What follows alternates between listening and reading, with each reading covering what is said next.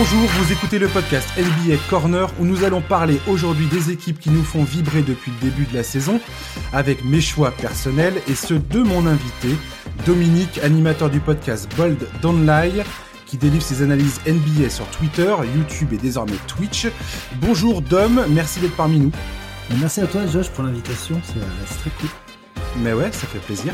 Ça fait longtemps que j'avais envie de t'inviter et te voilà dans le podcast. J'aimerais commencer ce podcast par une présentation de ta personne euh, pour les auditeurs qui ne te connaîtraient pas, c'est possible. Euh, ta relation avec la NBA et comment tu l'exprimes sur tes différentes plateformes. Alors, euh, moi, c'est bah, Dom, euh, BDL Dom sur Twitch, c'est le média que j'utilise le plus pour, bah, pour communiquer ma passion. Euh, j'ai 41 ans, donc j'ai j'ai eu la chance d'avoir connu pas mal d'époques, pas mal de grands joueurs, et bah, j'ai commencé à vraiment kiffer la NBA au collège. Euh, à l'époque, on, alors je sais pas si tu te rappelles des Hyperdex, que c'était les cartes. Euh, voilà. Bien sûr. En fait, on avait un jeu tout con, un genre de bataille.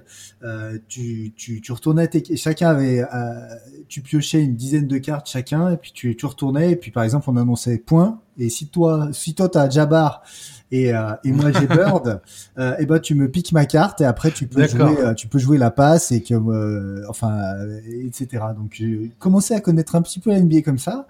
Et après, je voyais les grands, quand j'étais en 6e, 5e, je voyais les grands qui avaient des, des, les vêtements de la marque Air Jordan qui commençaient à exploser dans les années 90.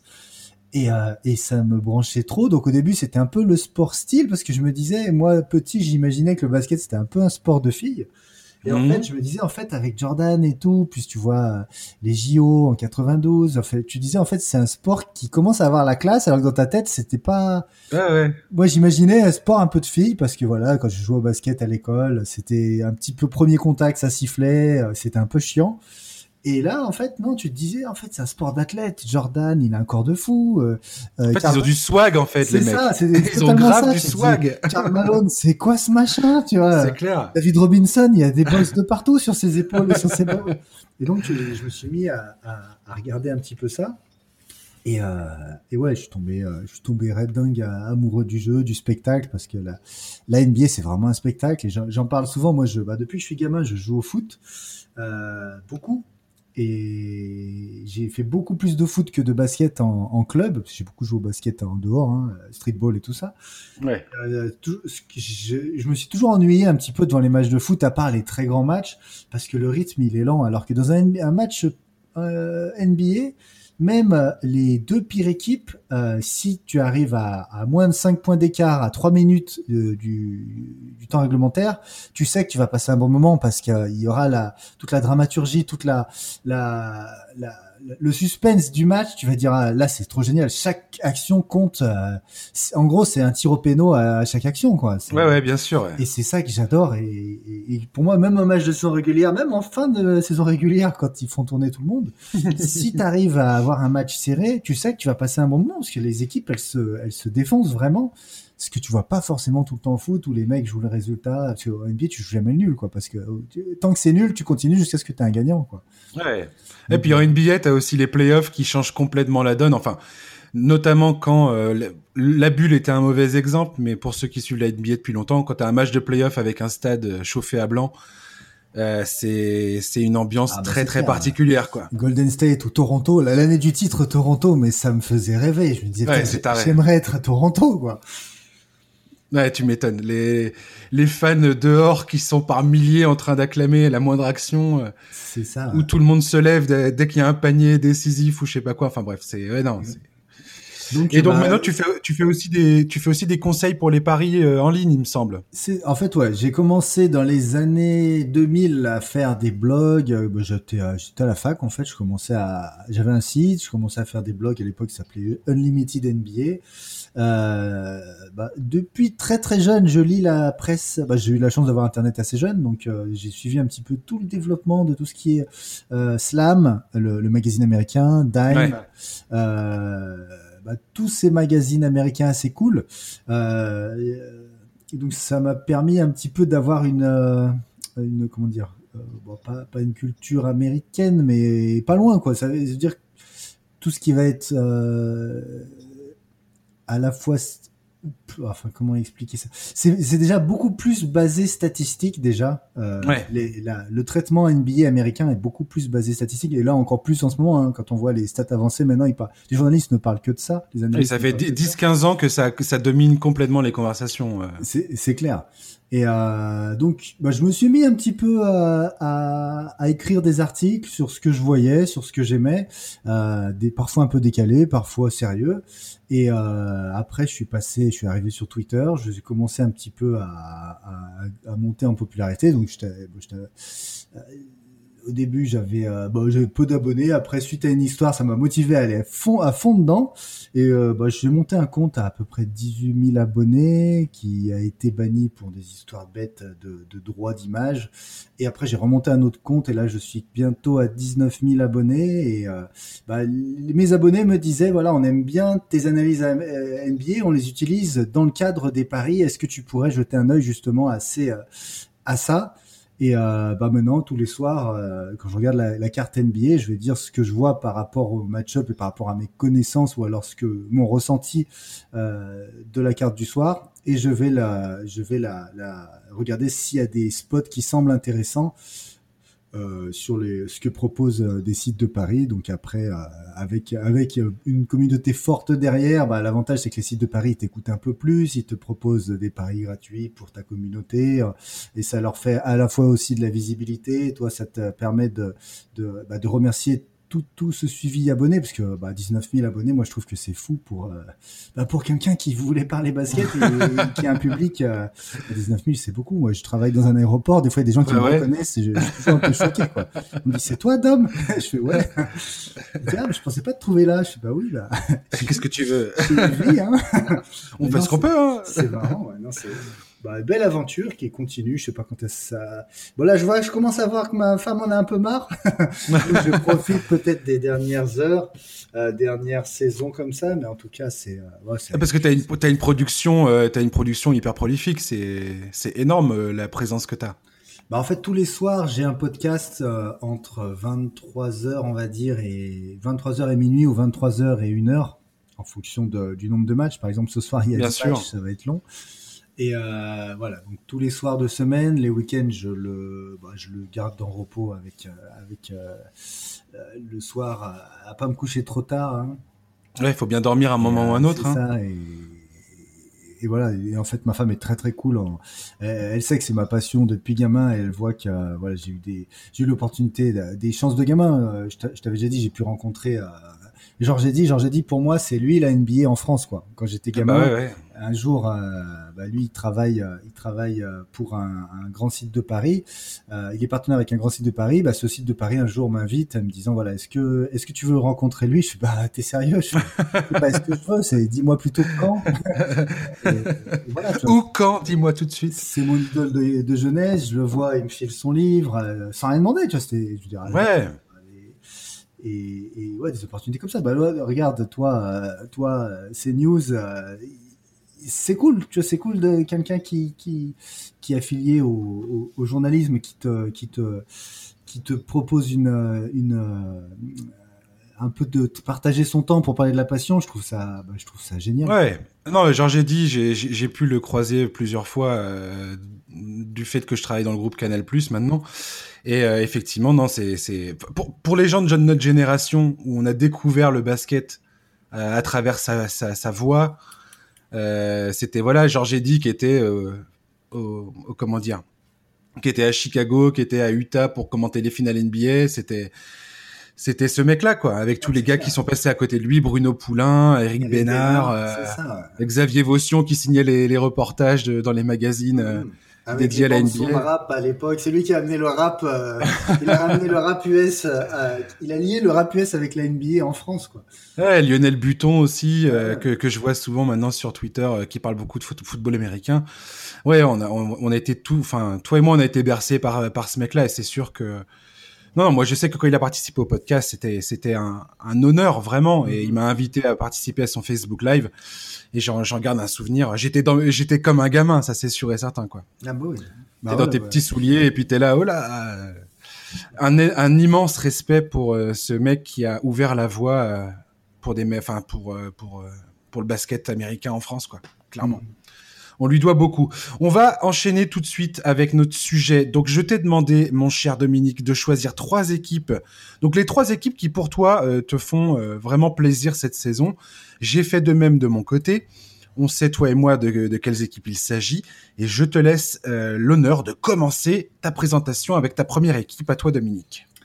Euh, bon, on va commencer fort, on va partir fort. Euh, au lieu de partir en, au lieu de monter en, régime, je vais commencer fort et je, je vais parler de Brooklyn parce que je. Allez, Brooklyn, ouais. Ah ouais, parce que Brooklyn, t'as un rapport particulier avec ce club, il me semble. Le, bah en parallèle, ouais, euh, parallèle à mon à mon compte Twitter, je gère aussi un des comptes Twitter de Brooklyn qui s'appelle bah, Brooklyn Nets France, qui est euh, Nets underscore FRA. Et on a créé ça il y a quoi? On a créé ça il y a en novembre, euh, bah, novembre de l'année dernière. Ouais. C'était ça. Là, on a, on est quoi, une dizaine d'abonnés d'arriver à 3000, alors qu'on a créé ça il y a, il y a deux mois. Donc c'est euh, bon. Merci aussi James Harden d'avoir rejoué. tu m'étonnes. Tu m'étonnes. Et euh, non, non, c'est puis c'est cool. c'est une nouvelle aventure qui commence. Gérer aussi, bah c'est assez intéressant. Toutes les news d'équipe, en fait, en étant passionné, tu, tu les suis. T'as toutes tes, t'es abonné à, à Woj, à Shams, Shanaria, t'as tout ça. Et le truc, c'est que Charania, euh, le truc, c'est que là, c'est assez marrant de, de partir sur une aventure où tu cibles vraiment une équipe et tu vas sortir toutes les news si je peux je vais je vais traduire les toutes les interviews que je peux trouver de Steve Nash d'un tel des trucs intéressants et partir dans une aventure un peu plus ciblée et, euh, et moi j'aime beaucoup aussi Brooklyn parce que quand j'étais gamin la paire qui m'a fait rêver en premier je pense avant les Peyton Kemp, bah, c'était Kenny Anderson avec Derek Coleman. Ouais. Euh, oh là là, ouais. Quand t'étais petit, tu regardais les, les cassettes NBA Superstar. Et, et dans NBA Superstar, tu vois Derek Coleman, tu te dis c'est quoi ce c'est quoi ce grand balèze? Il a un corps de pivot et puis il dribble sous les jambes, il fait des passes, il fait des passes à la Jokic alors que alors qu'il a un gabarit où tu t'attends à ce qu'il joue euh, poste bas et non en fait il aime bien courir avec le ballon, il aime bien il aime bien dribbler, il aime bien shooter à mi-distance. Et euh, ah non, j'avais adoré ça. Puis après, tu t'entends des Karl Malone qui dit euh, c'est lui qui a le plus gros potentiel, mais il travaille je me pas. souviens de ça. Et au final, tu dis ah ouais mais lui je peux que l'aimer. En plus je sais pas j'ai un petit bon je suis droitier mais j'ai pas j'ai un faible pour les gauchers. Euh, si je réfléchis à chaque fois les joueurs que j'aime beaucoup euh, Lamarodome c'était peut-être un des joueurs que j'ai préféré voir évoluer. Très jeune j'adorais ce joueur. Gaucher les meneurs gauchers, c'est toujours un, un, régal. Ou là, tout simplement, un joueur comme euh, RJ Barrett, par exemple, qui est beaucoup critiqué parce qu'il a pas de shoot. Moi, je pense qu'il fera une bonne carrière parce que je le trouve vraiment hyper puissant pour un poste 2. Je trouve qu'il a l'avantage physique sur à peu près tous les match-ups. Ouais, et puis y a les, les, signes sont plutôt bons là. Il, il, fait des bons matchs. On voit la, la courbe de progression. Voilà, la progression est réelle. Donc euh, moi, je me fais pas de soucis pour lui. C'est évident. Après, euh, où on verra vraiment la progression, c'est quand il arrivera à être à droit au lancer franc. Bien sûr. Euh, le problème, c'est qu'un bon joueur qui met 60% lancer franc, ça n'existe pas sur un extérieur. Quoi. Moi, j'ai jamais vu ça en NBA. Au bout d'un moment, tu peux plus jouer en fin de match. Quoi. Bien sûr. C'est pour ça que Ben Simons a tendance à fuir un peu le ballon dans les dernières possessions parce que parce que c'est ouais, C'est aussi une des plus grosses critiques concernant Giannis Antetokounmpo, le, le fait bah, que clairement en playoff euh, son pourcentage de réussite au lancer franc pose problème quoi. Bah, la dernière minute, il, s'écarte et, et, il va laisser jouer Middleton et, et voilà Middleton c'est pas forcément ton il a pas le niveau franchise player quoi. Bah ouais. Bon. Alors Brooklyn justement, nous on en a déjà pas mal parlé. On a pas, bien évidemment impossible de, de, commencer ce début de saison sans parler du trade de, du transfert de James Harden. Là, ça y est, les, le, le, le, trio a quelques matchs sous, sous les pieds. Qu'est-ce que, qu'est-ce que tu, qu'est-ce que tu retiens de ce début de saison de Brooklyn et euh, qu'est-ce qui te fait, qu'est-ce qui te, qu'est-ce qui te fait kiffer dans cette équipe pour l'instant? Bah, ce qui me fait kiffer, j'ai envie de dire, euh, c'est, euh, c'est que c'est un peu paradoxal, mais c'est le fait qu'ils aient une défense aussi nulle. Ça te permet de voir. Alors, j'écoutais un podcast euh, intéressant tout à l'heure en sortant du travail euh, c'était The Ringer et t'avais Kendrick Perkins qui parlait. Donc Kendrick Perkins, euh, analyste, il est à l'image de ce qu'il était joueur, c'est-à-dire que parfois il est hyper nul, mais par, bah, parfois en joueur il te surprenait parce qu'il ouais. est défenseur correct. Et ben en analyse c'est pareil. Et là il parlait, euh, alors il a dit deux trucs, bon, un truc hors sujet sur Bradley Bill. J'ai beaucoup aimé son son cas Bradley Bill. Euh, il critiquait Bradley Bill, il se disait qu'au bout d'un moment, Bradley Bill, il faut assumer, il faut pas avoir peur de de dire ce que tu veux parce que clairement l'attitude de bon je fais une petite parenthèse là-dessus. Moi elle me plaît pas l'attitude de Bradley Bill le voir euh, le voir dégoûté sur le banc il montre clairement qu'il est mais ça euh, tu le savais que l'équipe était pas bonne t'as re-signé pour prendre ton max euh, ton max alors que ça parlait de lui à Miami ça parlait de lui à Denver parce que ils avaient ils avaient des ressources éventuellement pour le faire venir. On savait que Miami s'ils arrivaient pas à faire venir Giannis l'année cet été bah, c'était soit Giannis, soit Bill. Et dans tous les cas, il était gagnant. Et, et là, le fait qu'il boude un peu, c'est un petit peu une façon de dire ouais libérez-moi, mais il va pas aller dire je veux un trade parce que euh, comme disait Kendrick Perkins, à partir du moment où tu dis je veux un trade, ton image en NBA c'est comme ça que ça marche. Par contre, tu es un mercenaire. En NBA, c'est ça malheureusement quand tu dis je veux un trade, mais c'est comme ça que ça marche. Si tu dis je veux un trade, ton image de gentil gars qui a, qui a Bradley Bill en ce moment, le gars qui est gentil, qui, qui, qui, fait des petites grimaces et tout, eh ben il va la perdre. Et ça, il veut pas forcément. Et lui, lui, il espère qu'on va lui faire une fleur. Ouais, c'est pas normal que le meilleur score de la ligue il soit dans une équipe pourrie. Euh, et en fait, moi, j'aime pas ça. Et je trouvais que Kendrick Perkins, ce qu'il disait, c'était tellement juste en disant, il a peur euh, de perdre son image de gentil et de d'avoir le, traitement qu'a eu euh, Kevin Durant, d'avoir euh, à chaque fois qu'une star demande à partir, par exemple James Harden, mhm. et eh ben c'est normal, elle se fasse un petit peu lyncher parce que quelque part les gens vont se dire, t'as vu toi tu fais pas comme Damien Lillard. Et bien sûr. Bref. Et donc, il, continue, Bradley Bill, à dire qu'il a envie de rester à Washington. Hein.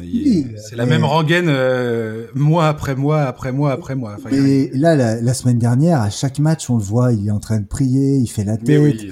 Et, et c'est honteux. Enfin, je trouve que c'est tellement hypocrite. Son attitude, elle est le, le body language, euh, language, comme on dit là, le, bah, l'attitude corporelle, elle va tellement pas avec ce qu'il dit et j'aime pas ça, quoi. J'aime pas. Euh, je trouve que ouais, il nous prend un petit peu pour des cons. Mais, comme tu dis, enfin, je veux dire, il faut pas, faut pas être, euh, faut pas être euh, hyper intelligent pour comprendre que Washington, de toute façon, ça allait nulle part cette saison. Enfin, faut ah, arrêter quoi. je veux dire. Bryant et Davis Bertans, tu crois ça va quoi. C'était potentiellement une équipe sympa, mais euh, mais mais c'est tout quoi. c'est le premier tour, voir voir tu passes un tour en playoff, Max. Ouais, enfin premier tour déjà, enfin déjà une qualification en playoff, je pense que pour moi c'était le plafond, euh, c'était l'objectif ultime quoi. Sans blessure, je pense qu'ils y arrivaient avec euh, le problème. Bah, ce qu'il il a dit un truc aussi intéressant. Il a dit les gens se rendent pas compte que Russell parce que lui il a joué beaucoup avec Westbrook. Il dit les gens se rendent pas compte que Westbrook il est vraiment tout abîmé. Et si c'était pas pour Scott Brooks, il jouerait pas en ce moment. Mais comme c'est un coach qu'il aime beaucoup, il force et parce qu'il a un problème au quartier, euh, il a un problème au, euh, au genou qui s'était, bah, il avait des soucis déjà l'an dernier. Il avait raté du temps pour ça aussi l'an dernier quand il avait son problème au quad. Euh, Après, il avait des soucis au genou. Il a, là, il a repris cette saison. Il a rechuté et là il reprend alors qu'il devrait pas, il devrait pas jouer en fait. Et on le voit. Enfin, le dernier match c'était affligeant. Quoi. Il, il joue à 30% du Russell Westbrook qu'on connaît. Hein. Bah ouais. Donc j'ai perdu le fil. Ouais, donc on, parlait de Brooklyn. voilà. Euh... On parlait de, Alors, on, parlait de Brooklyn et on parlait du, du fait que euh, bah, je, je, voulais savoir un petit peu quel était ton, ton opinion actuelle de cette équipe, euh, ses forces, ah ses faiblesses, et comment tu comment tu les perçois pour l'instant? Bah, ce que j'aime bien, c'est qu'avec cette mauvaise défense, mine de rien, ça te permet d'avoir. Bah, ce que disait aussi Kendrick Perkins, c'est pour ça que j'avais dit ça. Il a dit d'autres trucs intéressants. L'autre truc intéressant, c'est que beaucoup de gens vont faire leur carrière high contre Brooklyn cette saison. Ils disaient que Sexton, il a déjà fait sa meilleure performance en carrière, et Bam Adebayo, il a fait sa meilleure performance en carrière. L'équipe, elle a avec Arden, elle a six matchs, euh, elle a six matchs d'expérience et ils sont déjà capables, euh, ils sont déjà capables euh, de faire exploser un peu euh, tout le monde. Donc au final, mine de rien, c'est assez vibrant. Bah, moi personnellement, j'ai grandi avec le basket de la conférence Est, Miami, New York, les bagarres avec Alonso Morning qui envoie des coups de poing, avec avec Van Gundy qui est au cheville d'Alonso Morning qui qui fait la serpillière. Ça, c'était mon basket. Ça, j'ai vraiment, j'ai vraiment aimé ces baskets là. Mais au final, des matchs parfois double prolongation, comme on a vu Cleveland-Brooklyn, c'est quand même super plaisant parce que bah tu vois des actions de génie quoi. Euh, euh Kyrie Irving, il est capable de faire des trucs que seul lui sait faire dans ses finitions en drive, c'est de la folie. Kevin Durant, il, est insolent de, de maîtrise technique dans son son, son pull-up mi-distance, mais c'est c'est unfair. C'est une, une, anomalie le. Ça, ce joueur. C'est une anomalie. C'est honteux. Le, le, mec il défend sur lui, il lui shoot au-dessus alors que le gars il est à 5 cm, mais t'as l'impression qu'il le gêne pas du tout quoi. D'ailleurs, Dominique, une question. Est-ce que si au début de la saison on t'avait dit que Kevin Durant, qui je le rappelle revient d'une blessure au tendon d'Achille, qui est une des plus graves blessures dans cette ligue. Je, je l'ai dit et répété et répété à maintes reprises. Désolé pour ceux qui lèvent les yeux au ciel en disant c'est bon Josh, tu nous l'as déjà dit. Le mec tourne à plus de 30 points, plus, plus de 7 rebonds, plus de 5 passes. Il est à plus de 50% au tir, il est même bientôt à 52 je crois. Et un contre plus, de plus de 44% à 3 points après 15 matchs. Si on t'avait dit ça en début de saison, Dom, est-ce que tu aurais, tu aurais cru ou pas? J'ai l'impression, personnellement, qu'on prend ça, que ça y est, c'est complètement normal que ça se passe comme ça, parce que c'est Kevin Durant. Mais euh, Steve Nash l'a rappelé il y, a, quelques heures de ça, je crois, enfin euh, très récemment. Euh, Kevin Durant est encore en train de retrouver son rythme. C'est hallucinant en fait ce qu'il est en train de faire ce mec-là. Je l'aurais pas cru pour à peu près 90% de la ligue, mais il y a quelques joueurs, allez 95%, il y a quelques joueurs où pour qui tu te fais pas vraiment de soucis. Kevin Durant il en fait partie parce que c'est un joueur qui a jamais joué. Il est pas spécialement rapide, il est long. Il est long, c'est, il, il, est pas rapide, il est pas explosif, il est long pour sa taille. Il est bien sûr qu'il est rapide et explosif par rapport à son gabarit et sa taille, mais c'est un joueur qui a toujours euh, shooté au-dessus des autres en fait. Sa grande force, c'est son adresse cumulée à sa taille gigantesque parce que mmh, son jump shoot, il a en plus c'est pas le, c'est pas un shoot à la Gilgius Alexander euh, où il saute pas, où il a, il, il, prépare beaucoup. T'as l'impression que tu peux le contrer ou comme euh, je sais pas D'Angelo Russell, son jump shoot. Euh, il, il, sait jouer l'espace avec son défenseur, mais t'as l'impression que même un mec, un mec d'un mec 80, il peut le contrer le jump shoot de D'Angelo Russell.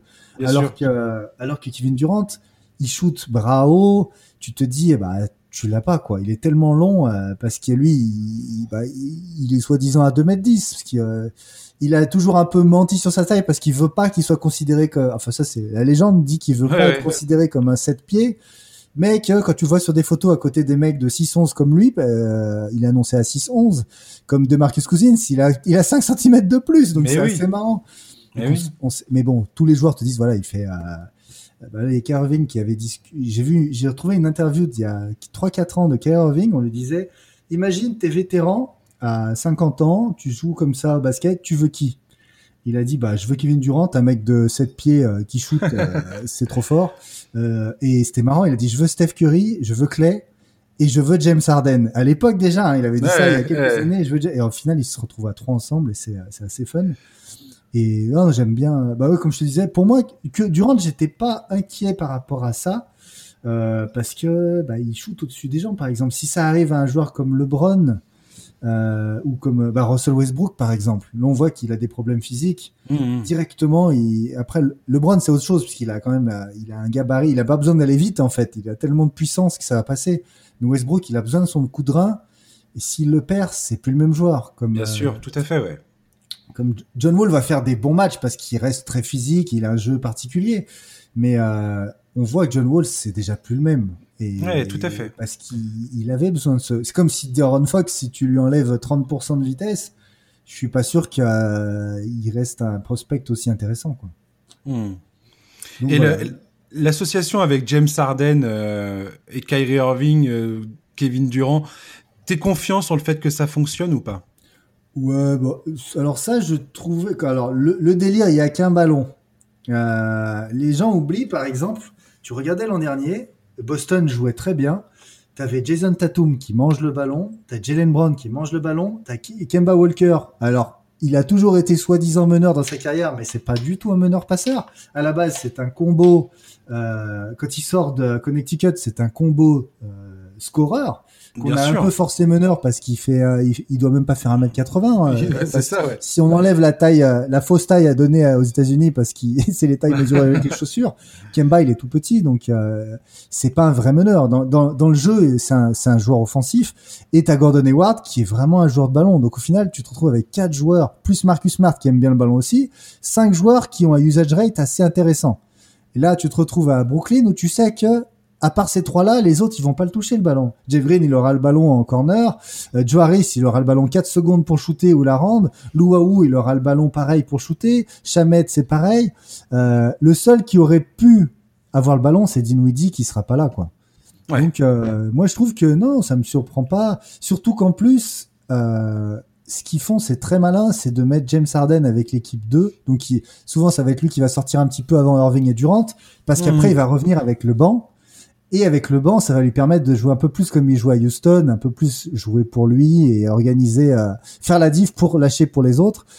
Et, euh, et quand il va jouer avec euh, Irving et Durant, par contre, il va être pendant le match, il va être un petit peu plus en retrait. Alors, je suis pas forcément sûr que ça va être ça toute la saison, mais en tout cas, il est clairement en, train de reprendre physiquement. On voit qu'il est clairement, il, doit avoir au moins 5-6 kilos de trop. Et, et voilà, donc le temps qu'il se prépare physiquement, il s'ajuste je pense que je pense que c'est comme ça qu'ils vont jouer. Euh, mais moi, je suis assez surpris et je suis un peu déçu. C'est que je me disais que c'était cool l'association Arden Irving, c'est que tu pourrais faire un petit peu comme à l'époque faisait euh, euh faisaient les euh, les Suns par exemple quand t'avais euh, quand t'avais Bledsoe Dragic, c'est que t'as deux meneurs et t'alternes en fait, t'alternes, ouais. t'alternes ou un petit peu comme joue Portland. Portland, mhm. parce que avec McCollum, et, Lillard. Parce que pour moi, c'est un peu un doublon. Et McCollum, c'est un, c'est à moitié un meneur. Comme il joue, il est, il, isole beaucoup, mais il, va trouver quelqu'un qui est seul. D'ailleurs, quand Lillard n'est pas là, on voit souvent que McCollum, bah, il a, il a presque le même apport que Lillard quand il est seul. Mhm. Et j'aurais pensé qu'Irving Arden, il se relairait comme un peu plus, alors qu'au final, Irving, dans sa tête, j'ai l'impression qu'il a envie d'être le nouveau Kobe, quoi. Il, il, joue quand même énormément pour lui, il isole beaucoup.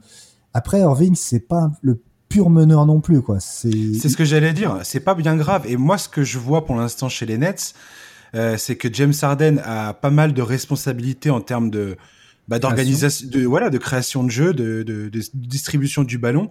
Et il y a un, un, un, moment dans le, enfin, dans le match de Miami, qui, contre contre Miami que, le, que, que Brooklyn a fait. Ouais. J'ai trouvé ça très très très euh, très intéressant.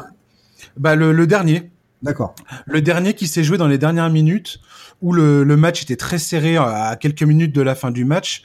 Et c'est à ce moment-là que James Harden a commencé à, à jouer euh, son jeu offensif. Il a pris ses responsabilités. Ouais, il a pris ses responsabilités.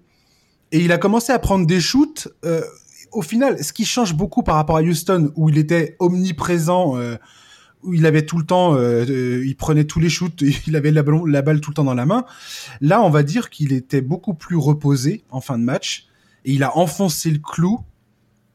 En, je crois qu'il a mis 10 de ses 10 de ses 20 points, un truc comme ça dans, dans, dans, dans cette dans sur une phase de, de 7 8 minutes.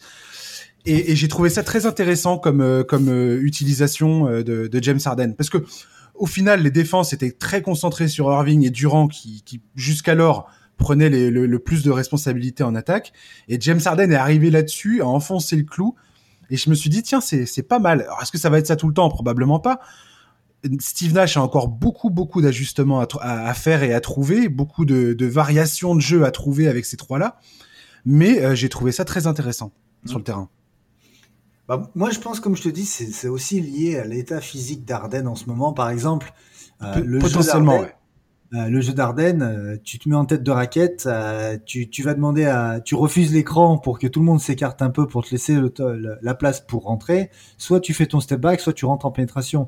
Mais là, vu qu'il était quand même bien hors de forme, j'ai l'impression, je trouvais qu'il avait du mal à passer l'épaule en pénétration. Alors que d'habitude, c'était sa force de rentrer en drive. Et là, il, le faisait quand même un peu moins. Donc, il était un peu plus, euh, il était un peu obligé d'être à droit à trois points. S'il n'était pas à droit à trois points, ce qui était le cas, à part les, deux premiers matchs qu'il fait quand il n'y a pas Irving, bah, il est à droit, donc ça marche bien.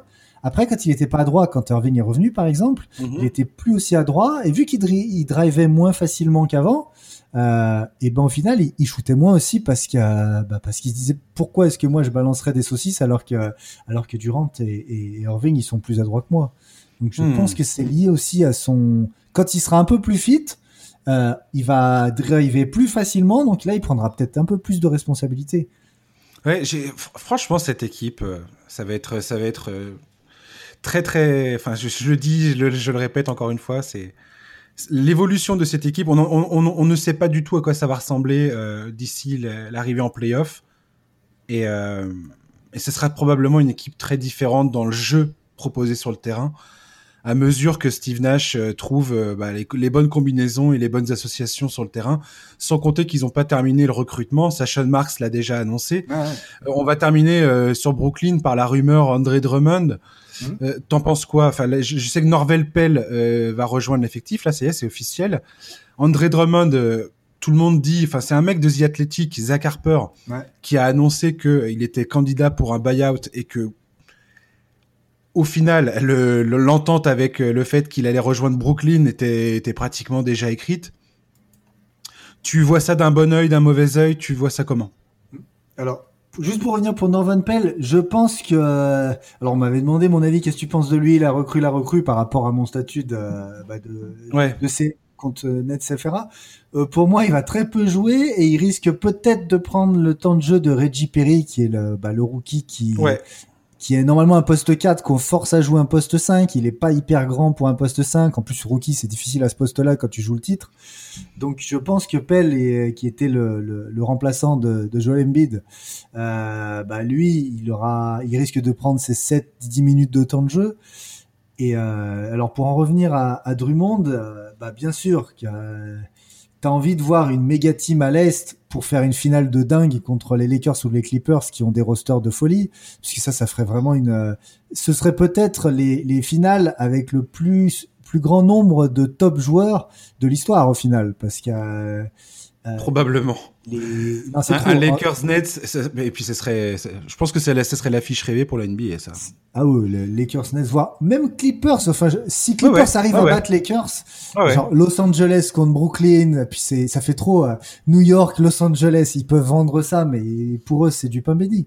Mais euh, alors, ce qui me dérange, je t'en ai parlé un petit peu, je trouve que pour l'équipe de la ligue, c'est pas cool. Ce, c'est genre euh, les, joueurs qui prennent un peu otage leur euh, leur leur petit marché pour partir dans un gros marché. Justement, ce qui est bien dans la NBA, c'est qu'un petit marché, il a ses chances grâce à la draft, grâce à, la rééquilibre, grâce- au rééquilibrage des forces, grâce au, à la masse salariale, au salary cap. Ça, ça permet aux petits d'avoir une chance contre les gros. Mais à partir du moment où les gros, les petits se barrent euh, parce qu'ils veulent un buyout pour aller aider les très gros, euh, et ben ça, ça peut créer un, un précédent que j'ai- j'aimerais pas voir ça. J'aimerais pas que tous les ans, bah tu perdes. euh, Ça les- se passe comme ça. C'est ça. le- Mm. Moi, je suis trop content de voir Toronto qui est champion, mais j'étais heureux comme pas deux de voir un- Hmm. une équipe que t'attends pas quand tu vois. Euh, voilà, des, des équipes comme ça que t'attends pas forcément qui brillent en playoff. Memphis l'année dernière, ils font une saison magnifique. Ils ont pas de chance à la fin. Ils sont Mm. tout essoufflés parce qu'ils ont eu, ils ont eu des blessures. Mais la saison de Memphis, mais j'étais, j'étais trop heureux. C'est trop génial de voir des. Et là, ça, c'est la beauté de la NBA. Deux, deux ans, tu, ga- enfin, tu galères 3-4 ans, tu as deux ans de la chance à la draft, tu prends Derek Jackson Jr., tu tombes sur Clark plus Jamorant, bim, ton équipe elle est transfigurée, tu as de la chance, tu as recruté un vétéran que plus personne voulait, euh, en Valanciunas, qu'on sortait du 5, on le considérait pas trop comme un bon joueur du côté de Toronto, il l'écartait pour faire jouer du, du Ibaka, au final Valanciunas il arrive, il est entouré différemment, il est brillant dans ce système-là, hein, il, Mhm. il fait son taf. Ah, j'adore, j'adore. Euh, Moi, limite, je préfère les petites équipes que les grosses équipes. Ouais, Et- moi, j'ai- j'ai- On je l'ai toujours parlé, dit. Ouais, je moi, j'adore les suivre ce, ce- ce type d'équipe. Tu prends l'exemple de Memphis, c'est probablement le- une des équipes de jeunes les plus, euh, les plus, les plus, les plus extraordinaires à suivre en ce moment, vu, vu les décisions qu'ils prennent, les bons choix qu'ils font, le, coaching, comment ça se passe, le front, le front office qui est... Ouais, ouais, non, mais... Melton, il sort de nulle part, il est Partout où tu regardes Memphis, c'est top. ah, oui. Brandon Clark, c'est quoi ce style? Le gars, il aurait dû être drafté dans le top 5. C'est quoi ce style? Et même Dylan Brooks, bon, lui, il est assez énervant parce qu'il il, il a un côté Russell Westbrook où il est trop confiant en lui et, il pense qu'à chaque match il a la main chaude comme Steph Curry. ça c'est un peu un cauchemar, mais il se déchire, il est ah oui oui, il fait les efforts. Enfin cette équipe de toute façon il, y a que des guerriers dans cette équipe. Hein. Tout à fait. Moi j'aime beaucoup, euh, j'aime beaucoup Memphis. Pour terminer sur Brooklyn, moi je pense que de toute façon les Lakers étaient largement, euh, enfin sont toujours les, les immenses favoris de la saison. Je suis, je sais, je suis pas certain que Drummond change tout à, aux Nets. Euh, leur statut à l'est, potentiellement, oui. J'ai envie, j'ai envie de dire que euh, ça les met, euh, ça les met en meilleure posture pour affronter les, les Bucks ou euh, les Sixers. Mais, euh, mais pour aller gagner le titre, je sais pas. Drummond, c'est pas le mec de toute façon qui terminera les matchs.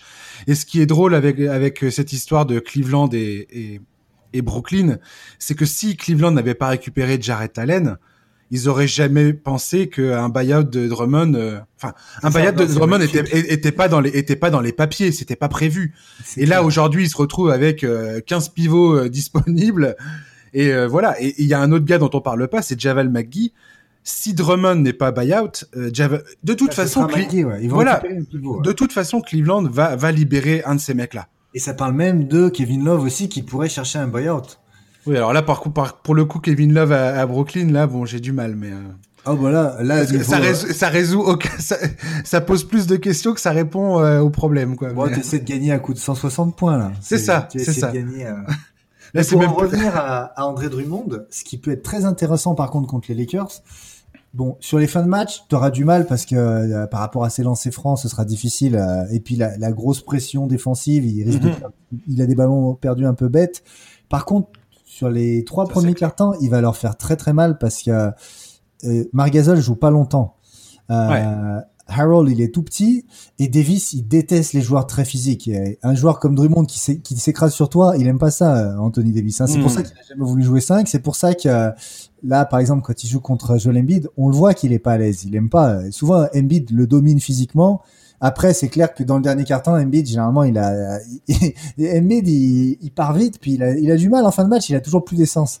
Hmm. Et Anthony Davis, à ce moment-là, il, il, revit un peu, mais les trois premiers cartons, il souffre toujours. Et contre Drummond, je pense qu'il aimerait pas trop le match-up. À la fois, au rebond, il se ferait bouger, euh, rebond offensif, il pourrait pas le box-out. Donc, euh, je pense que Drummond à Brooklyn, ça peut vraiment être une belle surprise. Mais moi, je trouve dans un souci d'équité de ligue, je trouve ça tellement pas cool d'avoir quatre joueurs qui ont été euh, bah t'en as trois qui vont être Hall of Fame et un qui était All Star. Euh, non, il est deux fois All Star, je crois, Drummond. C'est ça que t'as que t'as euh, gratuitement comme ça. Je trouve ça pas cool dans une ligue justement où je je vante toujours l'équilibrage de la ligue de récupérer un, un, un All Star en, hmm. en, gratos comme ça. Je moi, elle est déjà pas équilibrée la ligue. Je veux dire, les, les Lakers sont euh, sont tellement devant tout le monde. Que...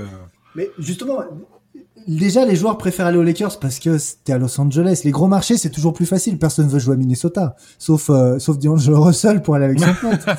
Mais donc si en plus de ça, tu as les joueurs qui, qui acceptent de perdre de l'argent pour venir dans des grosses équipes, moi, j'aimerais bien que, que Adam, euh, Adam Silver nous fasse un coup là, à, la, à David Stern et il mette un frein comme quand, euh, quand Paul n'avait pas pu rejoindre les Lakers. Fait, non, non, non, non, là, ce que tu fais, je suis pas d'accord. bon. Bon, on verra. Rien n'est fait en tout cas pour l'instant. Et puis Drummond, McGee, on verra bien lequel des deux finit par tomber à Brooklyn. J'ai l'impression que ça va se faire quand même mais euh, mais on ne sait pas comment, pourquoi, à quel moment et, euh, et, et, quel sera le, le joueur euh, qui terminera là-bas. Ouais. Mais bon. On va enchaîner. Euh, moi, mon équipe que j'ai que j'ai sélectionnée, la première, c'était les Sixers de Philadelphie justement, qui dominent, qui sont en tête de la conférence Est, qui viennent de remporter une belle victoire face aux Lakers mercredi. leur 5 majeur est dominant. Et il y a un joueur qui est dominant absolument dans cette équipe, c'est Joel Embiid, qui est en train de nous faire une saison de MVP, clairement. Alors il a toujours eu ce potentiel, hein. on, l'attend en bah fait, Joel Embiid depuis plusieurs saisons. en se disant quand est-ce qu'il va prendre un peu le, le, jeu un peu plus au sérieux, quand est-ce qu'il va vraiment prendre possession de son talent et, et écraser la concurrence. Et j'ai l'impression que cette saison, on est en train un peu de voir ça chez Joel Embiid. Il est inarrêtable sur le côté gauche au poste. Il marque ses trois points. Il a 40% à trois points là cette saison. Il a 54% de réussite au tir. Euh, défensivement, il pèse euh, comme jamais, enfin comme il a toujours fait. Hein, et ah ouais. Défensivement, à Philadelphie, ils ont, Philadelphie, ils ont toujours été dépendants de sa défense. Là, il a une bonne équipe autour de lui, enfin, qui a avec du spacing, avec Danny Green, Seth Curry, euh, Shake Milton fait une très très très bonne saison du côté de Philadelphie. Euh, il y a euh, Furkan Kormaz aussi. Enfin, il y a toute une, une, ribambelle de joueurs qui se complètent parfaitement au duo Embiid Simons. Ça, c'est la touche d'Ariel Moret. Hein. des joueurs, trouver des joueurs de complément à tes superstars, euh, il est trop fort pour ça. Mais hein. le mec, le mec, il se pointe et en quelques semaines, il règle il règle tous les problèmes ah, qui, qui, qui, plombaient cette équipe, quoi. C'est magnifique. il a un coup de bol de fou avec Shake Milton qui, l'explosion de, ouais. Ouais. Elle est surprenante, quoi. elle est surprenante, ouais. Plutôt que Taiboul allait passer un cap, au final, Taiboul, euh, bah non. non, pas du tout. pas pour l'instant. Euh, attention, quoi. Il est, il est. Moi, je, franchement, j'y croyais pas. Quand je voyais ce mec-là la saison passée, je, j'avais vraiment du mal à voir comment ce mec-là pouvait gérer son problème de déchets mm. euh, offensifs en termes d'adresse et tout. Enfin, c'est, pour moi, c'était typiquement le genre de joueur où il fait des chiffres, mais qui sont vides de sens en fait. Mm. Et euh... il, a fait, des beaux cartons. Après, ouais, ouais, mais mais là, mais là, là, il est efficace. Là, il est efficace. Ce qu'il fait, ça, ça influence véritablement les résultats et il est bien utilisé par, par Doug Rivers. Euh, et puis l'autre gars qui, qui est transfiguré cette saison, c'est Tobias Harris. Ah, Tobias, bah, il a récupéré son, son coach de son coach des, des Clippers. Et puis surtout, on en a parlé pour moi, Tobias Harris, il est intéressant quand il joue à un poste 4 parce qu'il est pas, il est pas assez explosif pour jouer 3. Et poste 4, vu qu'il a quand même un bon gabarit, mais qu'il a un très très bon shoot, il va embêter les postes 4. Euh, par exemple, le shoot qu'il met contre la gagne, contre, pour la gagne contre, contre les Lakers. Ouais. Euh, bah, si t'as un petit qui défend sur lui, bah, il shoot au-dessus. Et si t'as un grand, il va aller au cercle. Et c'est ça l'avantage, c'est qu'il a, c'est un bon mismatch sur un poste 4, alors que sur un poste 3, il est moins intéressant. Et euh, ouais, non, là, il est hyper adroit, il fait une saison de dingue. Et là, j'ai vu que Joel Embiid avait mis. Euh, ouais. Il, il, le soutenait pour une candidature All-Star. Ouais. Et. Euh, ouais, en fait, j'ai regardé un petit peu les, les, les stats de, de, Tobias Harris. Et euh, il tourne pratiquement à 47% en catch and shoot à 3 points. Mhm. Alors, ça il y a une grande probabilité que ça ne reste pas comme ça. Non, pas 47. Pas, pas 47. 47, c'est vraiment le, le gars, c'est, c'est Clay Thompson, quoi. Mm. C'est donc on sait très bien que Tobias Harris n'est pas Clay Thompson. Euh, donc ça, ça va, ça risque de baisser un petit peu, mais s'il arrive à se maintenir au niveau des 40%, c'est excellent. Et j'ai aussi vu que cette saison, Tobias Harris est extrêmement efficace dans, en contre-attaque. Ouais, j'étais choqué ça. il est beaucoup plus euh, impliqué là-dedans et il finit beaucoup mieux ses, ses, ses tentatives en contre-attaque et ça, ça a complètement euh, révolutionné son jeu en fait. C'est alors, c'est incroyable. Il faudrait que je vérifie la stat, mais j'ai entendu ça dans le dernier ou l'avant-dernier match sur TNT, ils en parlaient. Mm-hmm. Ils disaient que c'était, je crois qu'il est dans le top 3 des joueurs qui scorent le plus en contre-attaque. Et euh, je me dis, ah ouais, pourtant, c'est pas le joueur le plus explosif, c'est pas le meilleur dribbleur, c'est euh, bah, c'est simplement qu'il est, bah, comme je dis, le fait de jouer à un poste où tu es plus mobile que l'adversaire, mmh. il va pas suivre. C'est comme euh, Siakam par exemple. Tout à fait. Siakam, il est tellement mobile pour un poste 4 ou Giannis, c'est que euh, bah, un autre poste 4 genre Mark Cannon, bah, il va pas pouvoir suivre le Exactement. Le rythme, trop vite. Et Siakam d'ailleurs, c'est sa kryptonite, c'est que maintenant les défenses, ils ont compris que si tu mettais un joueur qui est assez rapide euh, face à Siakam, Siakam tout d'un coup n'arrive plus à faire ce qu'il ce qu'il savait très bien faire. C'est ça. Et il est obligé de euh, faire sa spéciale. Donc nous, sur le podcast, on rigole bien. on l'appelle plus la... Siakam, on l'appelle Beyblade pour le, le, dessin animé pour gamins, les toupies là, les toupies Beyblade, parce que Siakam, son, en fait, son go-to move qu'il fait en permanence, c'est son spin. Il fait que ça, quoi.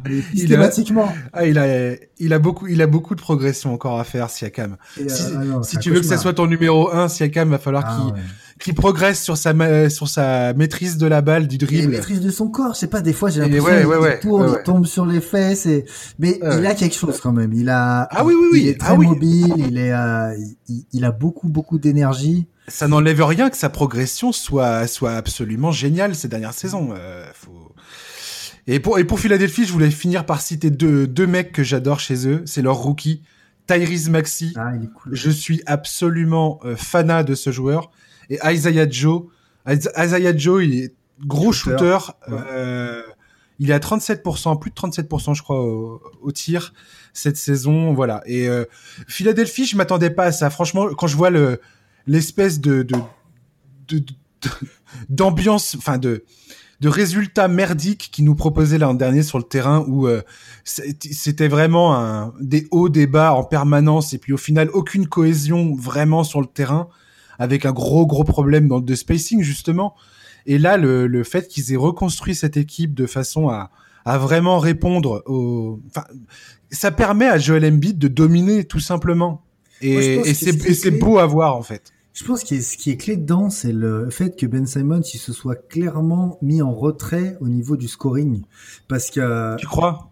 bah, je pense, parce qu'à part le match contre les Lakers où il est hyper agressif, Ouais. sur les autres matchs, et il a raison, parce que les Lakers, en fait, si tu les laisses te dominer physiquement, t'es mort. Parce qu'ils sont, et, et les Lakers, ils se sont fait bouger, bouger physiquement. Parce Ouais, que, t'as raison, t'as raison. Et, et là, ça m'a surpris. Je me dis, ah ouais, en fait, c'est la seule équipe qui peut, euh, avec Simmons, avec Simons, avec Harris et Embiid, au niveau du gabarit, t'as pas, t'as pas peur contre euh, Davis et James parce que t'es, t'es plus costaud, t'es aussi mobile.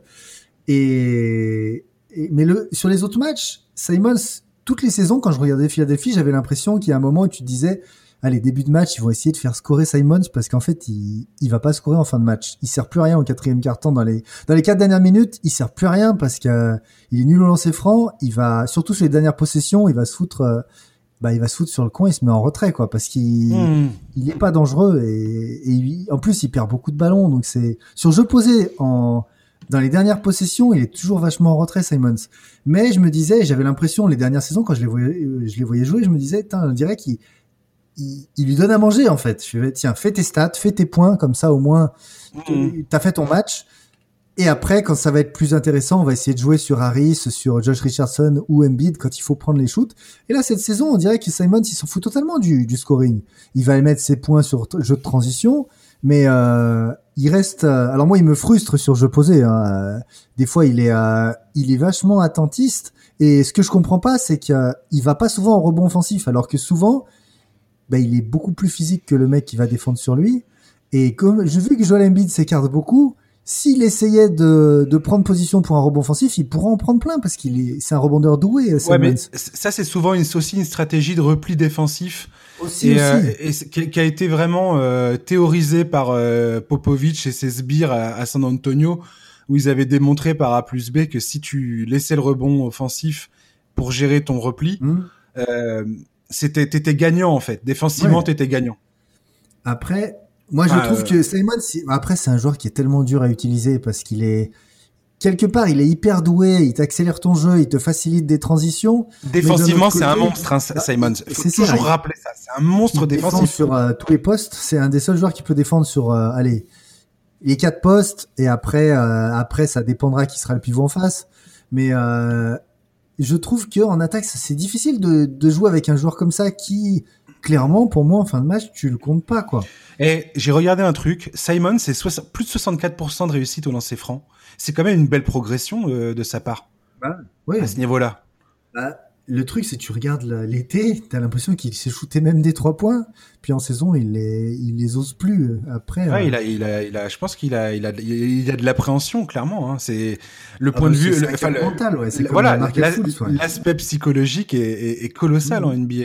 Là, je suis en train de regarder un truc. C'est ce qui est surprenant avec cette équipe. T'as t'as quatre titulaires sur 5 qui shootent à plus de 52% d'adresse. C'est incroyable. Mais, Simons, mais- il est à 52,6. Curry, 53,9. Ça, c'est fou pour un arrière. ça, ça se passe très bien à Philadelphie. 52, 55. Ouais. Et surtout, la, la différence quand tu disais Joel Embiid, ce qui faisait mal à Jo- Joel Embiid les autres années, parce qu'il a toujours été dominant, mais mine de rien, il- il faisait beaucoup de statistiques, mais un peu euh, des statistiques sales, j'ai envie de dire, parce que de Mm. mettre, euh, par exemple l'année dernière euh, euh, ou l'année d'avant, si tu mets si tu mets euh, 23 points mais à 47% pour un pivot, c'est quand même pas énorme. Les, dans les années 90, les pivots, c'était 60% d'adresse, c'était 50% d'adresse.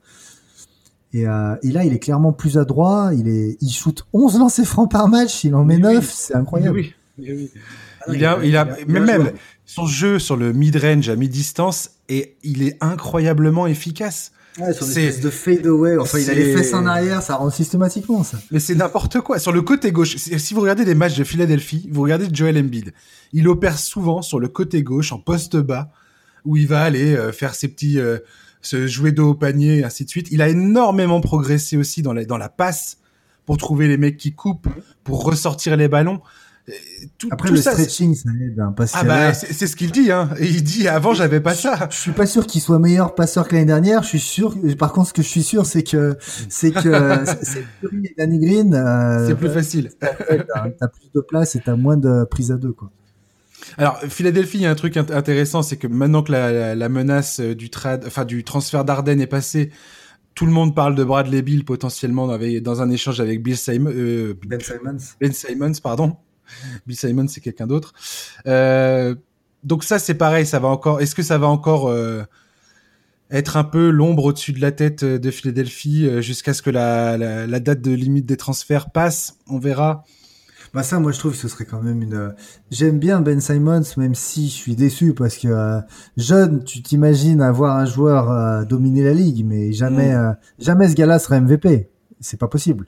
Alors que très jeune, on se disait, bah c'est elle et on a peut-être un, un nouveau Giannis, alors que non, ça va être un, ça va être un joueur un peu par. En fait, en gros, t'as c'était, je crois, que c'était Bill Simons ou je crois que c'est Bill Simons qui disait, en gros, t'as un Rajon Rondo géant. Et c'est mhm. ça en fait. C'est un mec qui défend bien, qui est polyvalent. Euh... T'as Rajon Rondo dans le corps de LeBron James. C'est ça, c'est plus grand que LeBron James, hein, parce que Ben Simmons c'est à 6-10. Ouais. Et, non, et c'est ça en fait. Et mais c'est triste parce que il a le coup d'œil, il a la puissance, il a la vitesse. Il, parfois, euh, alors il l'a dit, hein, et j'ai trouvé ça tellement honteux et, et regrettable. Et, après le match des Lakers, il a dit parfois je me dis je devrais jouer comme ça tout le temps. Et il se rend compte que le gars, il a des problèmes d'agressivité. Ça, c'est, ça, je trouve que c'est le pire. C'est le plus frustrant dans les joueurs où tu te dis, ils en ont encore beaucoup sous la pédale. Et c'est, c'est frustrant parce que lui, je me dis, tu fais un trade, tu le mets par exemple à, à Washington qu'avec des shooters à trois points, ils vont pas forcément gagner 50 matchs. Par contre, il va faire des statistiques monstrueuses. C'est la, c'est le débat autour de Ben Simmons depuis qu'il est rentré en NBA. C'est en fait c'est un joueur tellement atypique. Est-ce que et puis il a, il a pas le shoot qui, que qu'il faut euh, pour euh, un mec comme Joel Embiid. Est-ce que tu peux faire fonctionner ce duo? Et c'est pour ça qu'on n'arrête pas de parler de lui dans les transferts pour des mecs comme Harden ou Bradley Bill. C'est qu'on sait très bien que si tu mets un autre shooter euh, supplémentaire autour de Joel Embiid, ça peut être que du positif. Après, Simons, comme on l'a dit, il apporte de la défense, il apporte de la distribution, de l'animation, il prend des rebonds, il fait plein plein de choses que, que plein de joueurs ne font pas aussi. Ah, Donc, un, spécial. Ouais. Au final, Philadelphie aura, tant qu'ils gardent ce duo-là ensemble, il, va falloir trouver les moyens de faire fonctionner ces, ces gars-là ensemble. Là, pour l'instant, ils y arrivent. Je m'étais mis une alerte pour dire quand même que le calendrier de Philadelphie avait été plutôt peu clément, c'est-à-dire qu'ils n'ont pas affronté des, des, super top teams, à part les Lakers là récemment. Et puis les, les autres équipes plutôt euh, plutôt du haut de tableau qu'ils ont affronté, bah souvent il y avait des protocoles sanitaires, des joueurs qui manquaient mmh. et ainsi de suite. Donc faut quand même, faut quand même prendre ce bon début de saison avec des pincettes. Hein, faut faire attention. Euh, on verra, on verra l'évolution de ce, de, ce club au fur et à mesure que la saison progresse. On verra ce qu'il décide de faire avec Ben Simons euh, à l'avenir. Est-ce qu'il le garde ou pas? Avec Bradley Bill qui est euh, potentiellement disponible, on ne sait pas. Après, Daryl Morey, Daryl Morey quand il y a un gros joueur disponible, il est toujours sur le coup. Hein. C'est ça qu'il faut, faut, voir. Exactement. Et ben Simons, alors c'était, euh, je crois c'était Kevin O'Connor, le journaliste de Ringer, qui disait ça, et, j'aime, j'aime trop son idée. C'est que pour lui, Ben Simons, il devrait être utilisé comme Draymond Green. Ça devrait être un intérieur 4, voire un small ball 5 quand t'as pas un monstre en face, quand t'as pas Jokic ou euh, ou euh, ou Embiid. Et en, compte, en fait, contre plein d'équipes, par exemple, si tu le mets 5 face à Ben, ben, ben Adebayo, je suis pas sûr qu'il se fasse manger, quoi. Ah Parce qu'ils ont, il est plus grand qu'Adebayo, il est plus costaud, et, enfin, il, il est, plus ultra lourd. physique, ouais. Et euh, ouais, et je me dis, si, si lui, tu l'avais en, en 4-5, qui, qui te fait des coast to coast, il ferait mal à tout le monde. Et, Par contre, ouais, le, le fit à Washington, ce serait catastrophique si t'as Russell Westbrook. Ouais, si t'as Westbrook, ouais, c'est clair. Ah non, les deux ensemble, c'est pas possible. C'est clair. T'as deux joueurs qui shootent, qui, qui ont aucun stretching, donc au final, euh, l'équipe, ce serait, ce serait n'importe quoi. Euh, Dom, on est bientôt à l'heure du podcast. Ouais, donc, donc on, on, va speeder. on, va, on va speeder sur les derniers. On va essayer de faire nos. Donc, il nous reste chacun euh, deux équipes, donc quatre équipes au total. On va essayer de le faire euh, Allez, en, en, parlerai en- moins. en résumé. Un peu plus. Ta deuxième équipe, vas-y. Moi, j'adore la paire Sexland. Bah, déjà, Ah. c'est le meilleur pseudo de la NBA de, de allez, c'est même peut-être le meilleur pseudo Exact. de l'histoire de la NBA. Sexland. Donc, Colin Sexton et Darius Garland, euh, je les aimais, je les aimais déjà bien l'année dernière. Euh, Darius Garland, il a été, euh, il s'est fait cartonner parce que euh, le gars, il a joué très peu en université, blessé rapidement. Il arrive en NBA, euh, peu de préparation, blessé aussi, donc il fait une saison rookie difficile. Très difficile. Mais tu voyais que euh, bah, sur ce genre de joueur-là, mine de rien, ce qui lui manquait, il avait pas l'adresse, il n'était pas trop euh, trop en confiance, il jouait un petit peu en dedans. Mais c'est pas possible qu'un joueur, euh, par exemple Garland, au début de saison NCAA avant de se blesser, c'était évidemment pour euh, bah, pour tous les analystes américains le tueur de la draft Ouais. au final euh, blessé un petit peu comme Kyrie qui s'est blessé très tôt. Mais au final, Kyrie, il a fait une grosse saison rookie, pas Garland. Mais Garland, on voyait qu'il avait du potentiel et j'étais très content de le voir parce qu'il il pue le basket ce joueur-là. Moi, Ouais, il est com- complètement. Il fait une très très bonne saison là. c'est un bon passeur. Il est, euh, il est, il est vif. Il est pas explosif, mais il est, euh, je sais pas, il est vivace. Euh, Moi, je l'aime beaucoup. Et tu Et sais quoi il, Sexton, il, essaye, il essaye de bien faire Darius Garland. Ça se ça. voit. Et puis, et puis même, il est, et puis je sais pas, je trouve qu'il y a des petits génies par moment par ses passes. C'est un très très bon passeur. Il y a des joueurs comme Larry Nance. Larry Nance, euh, lui, c'est un joueur, je pense, qui pourrait aider plein de bonnes équipes. Et Complètement. Euh, il est polyvalent, il sait un peu tout faire. Il Défensivement, il est progresse impressionnant. C'est ça. Il, La pro- vache. il progresse à la passe, il progresse au shoot à trois points. Alors qu'au au début, quand il est arrivé, euh, c'était simplement un mec qui sautait haut. C'était le fils de Larry Ouais.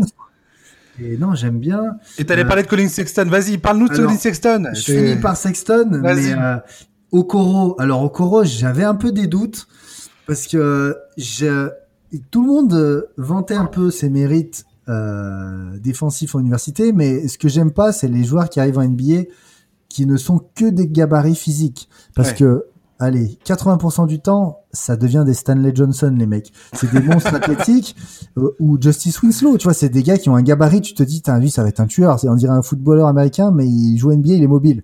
Mais au final, euh, il n'y a pas les qualités de basketteur.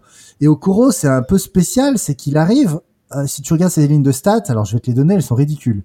Il joue 36 minutes par match, ce qui est énorme pour un rookie. Ouais. Il shoot à 40%, 67% au lancer franc. Il met 8 points, 2 rebonds, 2 passes. C'est nul. Sauf que quand tu le vois jouer, il embête. Il est toujours, toujours sur le meilleur joueur adverse en étant rookie. Et surtout, il fait des actions clutch. Je me rappelle d'un match contre Memphis.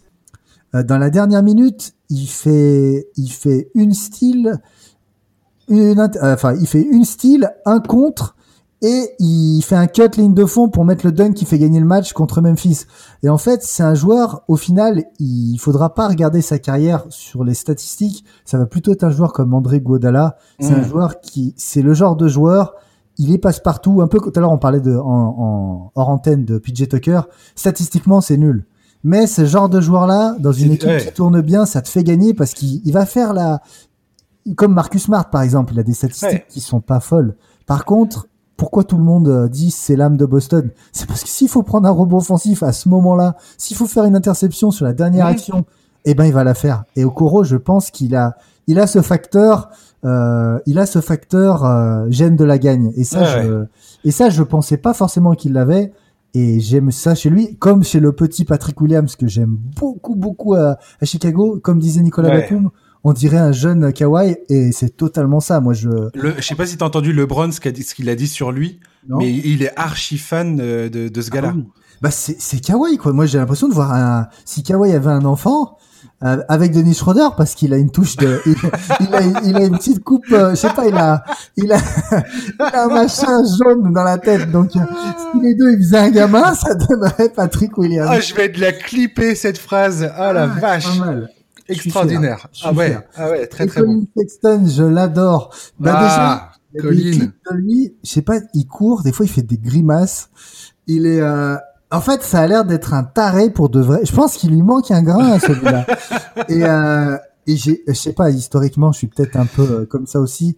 J'aime beaucoup les gens qui paraissent un peu dérangés, mais qui Ouais. font le taf quand même. Ouais, ouais. Parce que des, des débiles euh, à la Kevin Porter qui assument pas derrière, j'aime pas. Moi, j'étais un grand fan de Ron Artest à Indiana. euh, C'est ça, les Ron Test à, à Indiana, les euh, Le mec qui a, l'air complètement, euh, complètement fêlé du, du ciblot. Rachid mais- Wallace. Rachid Wallace. voilà. Et au final, euh, dans le match, il va faire le compte tout le temps. Par contre, dernier quart-temps, tu peux compter sur lui. Rachid Wallace, il va te prendre des techniques tout le match. Si le match, il reste une minute, c'est ex aequo, il va pas te faire foirer un match parce qu'il a pété un câble. Non, il va être sérieux. C'est pas, ouais. c'est pas Lance Stephenson, quoi. C'est un guerrier, Colin Sexton. Rien que pour lui, Mhm. franchement, tu te branches sur un match de Cleveland, rien que pour la présence de ce mec-là sur le terrain, ça vaut le coup d'œil. Ah, je. On parle souvent là, euh, parce que là c'est les hommages à, à Kobe Bryant et ainsi de suite. Mhm. On parle souvent du Mamba mentality. Qu'est-ce que ça veut dire le Mamba mentality Euh, Chacun aura sa définition précise. Bah moi quand je vois Colin Sexton jouer sur un terrain, et bah pour moi ce mec-là il a la Mamba mentality. C'est clair, c'est Il, clair. il ne il ne reculera devant personne. Ah, il a peur de personne. Bah, la preuve. Il a peur de personne. Tu joues contre C'est Brooklyn, génial. C'est le meilleur sur le terrain et il explose qui En un contre un, il les a tous pris. Hein. En- Il met des trois points sur Arden. Bon, ok, tout le monde le fait. Il met des trois points sur Irving alors que ce match-là, mine de rien, Irving, il était dans son slip en défense. Il Mais était oui. hyper proche. Mais oui. Il le, je, je, suis pas fan de la défense d'Irving en général, mais sur le coup, je me disais, il peut rien faire. Sexton, il a pris feu. Mais Et tu après, voyais bien qu'Irving voulait l'arrêter. C'est clair. Et après, t'as Durant qui switch sur lui et il balance un trois points sur Durant qui fait Ah, 20 c'est- mètres. C'était C'est bon. hallucinant. Hallucinant. Allez, on enchaîne. À, à moi maintenant. Euh, moi, je vais parler du OKC Thunder. Je voulais parler de cette équipe. Pourquoi? Parce qu'il y a Chegigius Alexander qui est en train de devenir une star, clairement, euh, devant nos yeux. Et, euh, et cette équipe, on dit toujours, elle va tanker, elle va tanker, elle va tanker. En fait, il faut bien qu'on comprenne une chose. C'est que le Thunder, alors qu'il est, ils savent pas tanker, en fait. Ils sont incapables de tanker. Euh, donc, Che, il est, il est euh, le franchise player. Il n'y a pas de discussion là-dessus du côté de, du Thunder. Et puis, il y a ce petit gars, là, Luke Wensdort. Je t'en ai parlé l'autre fois quand je t'ai eu au téléphone. Un pitbull. Mais alors, quand tu vois dans la bulle où le gars, c'est évident qu'il avait des limitations offensives où tu te dis, mais c'est juste pas possible, en fait. Il est injouable. Euh, tu, veux le mettre sur James Harden parce qu'il va lui serrer la vis comme personne l'a jamais, euh, lui a jamais serré la vis auparavant. Mais il peut pas mettre de, tir. C'est pas possible. Et là, cette saison, il a fait une progression en termes de, de shooting qui est absolument incroyable. Ah, c'est le deuxième meilleur score de l'équipe, c'est fou. Hein Ouais. Et, et- et c'est qui qui a le meilleur pourcentage de tir à 3 points? C'est Luke Wensdort. Il est à 40 40,6% à 3 points. Ouais, c'est le, le nouveau Tucker. Ah, Et, puis, et puis voilà, ouais ouais non mais il est incroyable. Et puis cette équipe voilà, il y a cette espèce de mix entre la jeunesse. Donc euh, t'as euh, Gilgius Alexander qui a 22 ans, Dort qui a 21 ans, Darius. Basley qui a 20 ans. Tu rajoutes à ça Alors Ford qui a 34 ans, George Hill qui a 34 ans. Et puis t'as t'as les, petits gars, des petits gars que j'aime beaucoup, les Isaiah Roby, Amidou Diallo. Ami- Diallo, alors, Amidou Diallo fait une saison de dingo. Il fait une saison de dingo. d'attendre pour le foot dans le 5 parce Il est incroyable. Euh, alors j'ai pas vu mais son je vais le regarder tout de suite. Je suis sûr qu'il a un père 36 qui est magnifique. Ce mec-là avait, c'était à peine un role player, Ouais. à peine un mec qui sortait, euh, je sais pas, un dixième homme, douzième homme du banc. Pareil, la progression de ce type est incroyable. blessé. Il était toujours blessé. Oui, oui, Là, oui, je oui. Regarde, 51 ans, euh, 51 matchs le premier, la première saison, 46 la deuxième. Et là, euh, bah mais là, c'est un, mais c'est un bosseur, c'est forcément un bosseur pour en arriver là où il en est aujourd'hui. C'est un bosseur. je te donne son père 36. Donc le père Vas-y. 36, hein, pour ceux qui savent pas, c'est la projection des statistiques sur un temps de jeu 36 minutes de moyenne, minutes. Donc en gros, ça va être un temps de jeu de, de bons joueurs, quoi. de, de titulaire quoi. Il est à 20 points, 8,4 rebonds, 3,3 passes, 2 styles, 0,5 blocs et que et à peine 2 TO par rapport à, aux 20 points, 3 passes. Ouais ouais. Euh, à 53% d'adresse, c'est très très très bon. Par contre, il est pas bon lancé. Il est pas, il est pas bon lancé, il est pas très adroit à trois points. 3 points. Mais il est, il est ultra physique et, Ah ouais. et, et ses qualités athlétiques. Il, il a fait un concours de, il a participé à un concours de dunk, je crois, il y a, il y a une Ah ou deux saisons. Bref. Et, et puis t'as, le français, Théo Malédon. Enfin, je veux dire, Mhm. Euh, on est on est là à, être un peu déçu des performances de Frank Nilikina, euh, Kylian Hayes quand le bah, malheureusement il est il est blessé. J'espère pour lui qu'il va revenir rapidement, mais euh, c'était pas facile euh, son début de saison. Mm. Théo Malédon, ses stats sont nazes, elles sont nazes, son adresse au tir est naze, mais tu le vois sur le terrain, le mec il a 19 piges et il a pas peur. Mm. Il a pas peur, Théo. Il prend ses, il prend ses tirs, il prend sa chance il essaye un peu de forcer son destin et, je suis, je suis, et je suis épaté par ce, par ce, par ce, par ce joueur. Bah, cette mentalité, elle réussit plus aux États-Unis. Hein. Euh, ouais. Si t'as peur aux États-Unis, oh, c'est clair, on en avait parlé. Nilikina, il a un problème de, de confiance en lui. Il ose, il, ose pas s'imposer. Euh, contrairement à un mec comme Maxi, par exemple, ou, ou Quickly, par exemple. Exactement. Euh, il a peut-être moins de talent à la base que Nilikina sur. Parce la base, Nilikina, avec sa défense, il devrait être All Team NBA euh, défensive. Mais le problème, c'est qu'en attaque, il, il, ose rien tenter. Quickly, il a le ballon, il, il va tenter, à, il va tenter, à, bah, dès qu'il a le ballon, il shoot quoi. Bah, je veux dire, à partir du moment où Thibodeau, qui est un coach défensif, euh, estime que euh, Nilikina n'a pas sa place sur le terrain, c'est qu'il y a un problème quoi. Ah ouais.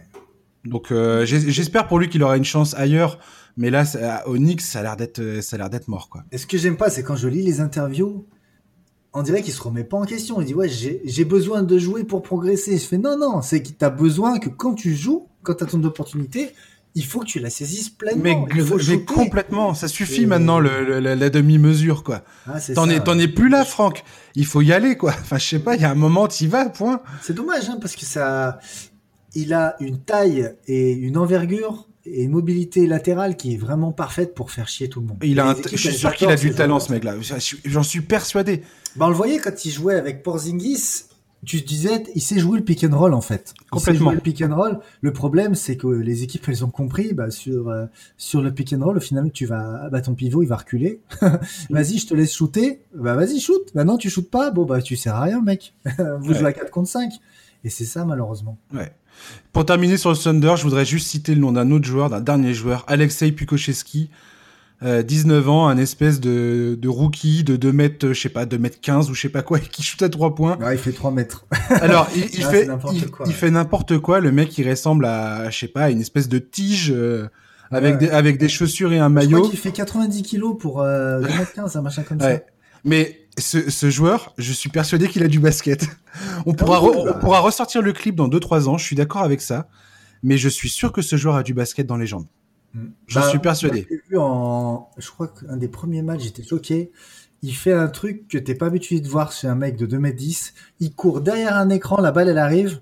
Il prend le ballon, il shoot direct, mais dans la seconde, quoi. C'est du Clay Thompson ou du, du voilà, Et tu dis, ah ouais, ça quand même, si, s'il arrive à être plus adroit, parce que ça va venir en vieillissant, bah en fait ça tu peux pas le défendre. C'est comme Kevin Durant. Là, au bout d'un moment, un gars qui a la taille plus le shoot, c'est unfair quoi. Et lui il a ça et, voilà, c'est pas possible. Voilà un mec, voilà un mec qui a pas peur, qui a pas froid aux yeux, qui a pas peur de tenter sa chance. Et moi, je l'avais dit au moment de la draft pour Théo Malédon, j'avais dit que c'était une excellente chose qu'il soit choisi parce que tout le monde était déçu de le voir partir si bas. Moi, j'avais dit c'est potentiellement une des meilleures choses qui puisse lui arriver, c'est tomber dans une équipe du Thunder où il n'y a pas d'attente euh, de dingo et euh, où il va pouvoir tenter euh, tenter des choses. Et c'est exactement ce qui lui permet de faire cette équipe. Et il saisit son, sa chance euh, à, à, 200%. Mmh. Et je suis très content. Ta troisième équipe d'hommes, à toi de jouer. Faire la transition sur ce que tu as dit. C'est bien de, des fois d'avoir des joueurs où on n'attend pas grand-chose de l'équipe parce que tu as des opportunités. Et ben c'est Charlotte. Charlotte, on sait très bien que ça, ça va, même avec Eward, ça allait se battre pour choper le huitième spot ou le play-in. L'avantage, c'est que cette saison, normalement, le play-in, il est accessible à pas mal d'équipes. Mmh. Euh, et Charlotte, bien sûr, qui savait très bien qu'ils joueraient jamais pour le titre. Par contre, avec leur, euh, leur, euh, les progressions attendues de euh, PG Washington, de Devonte Graham, de, Miles Bridges, de, Miles Bridges et des jumeaux Martin. Et bah Monk, je pense qu'il s'est grillé l'année dernière avec, avec ses soucis. Un peu, Je pense que Charlotte savait qu'ils allaient pas jouer le haut du tableau au final, c'est encore une saison de transition sous l'égide de Gordon Hayward et d'un coach que moi j'aime beaucoup. Hein. J'aime beaucoup ce que fait Borrego. Ouais, ouais. Euh, Et Ball, bah, il tombe parfaitement là. Il tombe dans une équipe. Ok, il y a déjà pas mal de, de joueurs à l'extérieur, sauf que bah, contexte un petit peu particulier. C'est un joueur qui a un, il a un style un peu particulier. C'est un, un joueur qui te transfigure des attaques tout en étant lui-même assez maladroit. Ouais. Mais euh, il a un truc, c'est un petit peu comme l'effet de Jason Kidd. C'est Ouais. que tu sens que quand il arrive dans une équipe, tout Très le monde bonne comparaison. joue plus en passe. Tout Très bonne comparaison. L'autre fois, je voyais contre-attaque euh, Miles Bridges, alors que lui, d'habitude, c'est un tout droit. Hein. Il a le ballon, il pense à son scoring. et en fait, il saute et il tente une passe dans le dos qui est super dure, et tout simplement parce qu'ils ont tous kiffé à, ils ont tous appris à faire des passes. Et ça, ça vient des leaders techniques. Donc, euh, quand je dis technique, c'est bien sûr que Ball, c'est pas encore ton leader, mais leader technique, si, parce que c'est lui qui va faire tourner ton jeu avec ses passes, c'est lui qui va avoir la vista pour.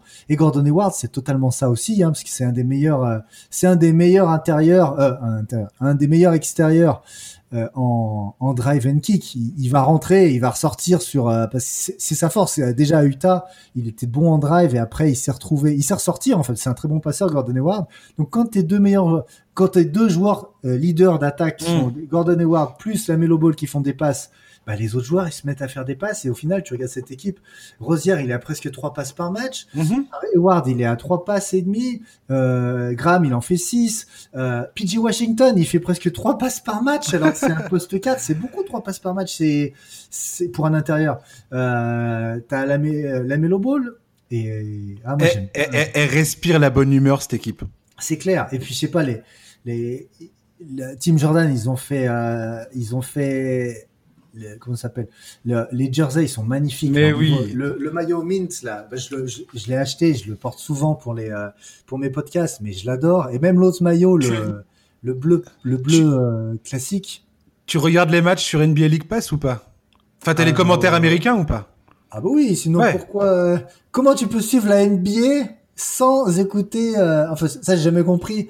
Adorer la NBA sans comprendre l'anglais, ça va pas ensemble parce que parce que quand t'as par exemple, je sais pas, des fois t'as TNT ou ESPN, quand t'as, tu vas avoir du Reggie Miller ou du Chris Weber au commentaire, tu sais que c'est des légendes et quand ce qu'ils vont dire, ce qu'ils vont dire, c'est euh, ça a beaucoup plus d'impact que tout ce que peut dire un commentateur Alors, même euh, chevronné. Je mets mon hola sur Chris Weber. Je ne supporte pas ses commentaires. C'est euh, vrai, tu l'aimes pas. Ah, je ne l'aime pas du tout. Il me, il, il me, il me, il me sort par les yeux et par les oreilles quand je déteste son, son commentaire des matchs. Je trouve ça absolument horrible. Moi, j'aime bien écouter les anciens joueurs. hein. Oui, Même, moi euh, aussi, mais alors lui non, euh, lui non, lui il s'appelait Doug Christie. Ah, moi, tous les anciens joueurs, j'aime parce que quand ils vont donner une anecdote, tu sais que c'est arrivé. C'est sûr. Et c'est Non, ça que bah, j'aime bien. Je, je parlais de ça parce que le commentateur de, de- des Hornets, qui est Eric Collins, qui, Mhm. co- qui commente avec le avec Del Curry Mhm. euh, les matchs de, des Hornets.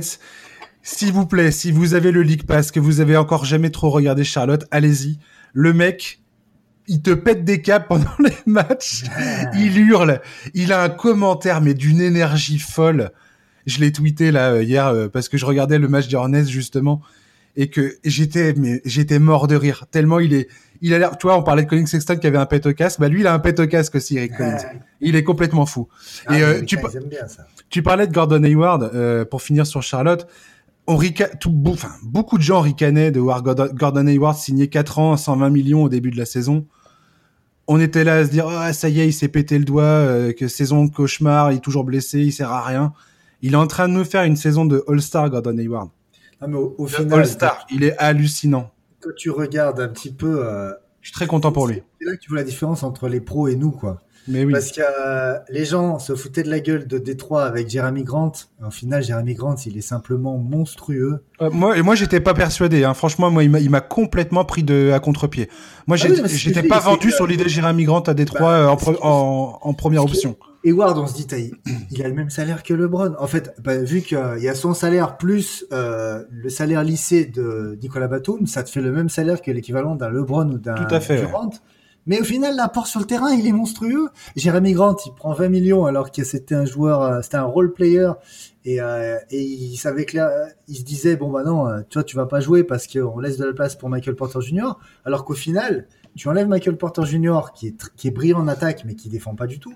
Si cette saison t'as ce Jérémy Grant dans la même équipe de Denver, ils font peur à tout le monde. Hein, si tu rajoutes Ouais, un complètement. joueur, ouais.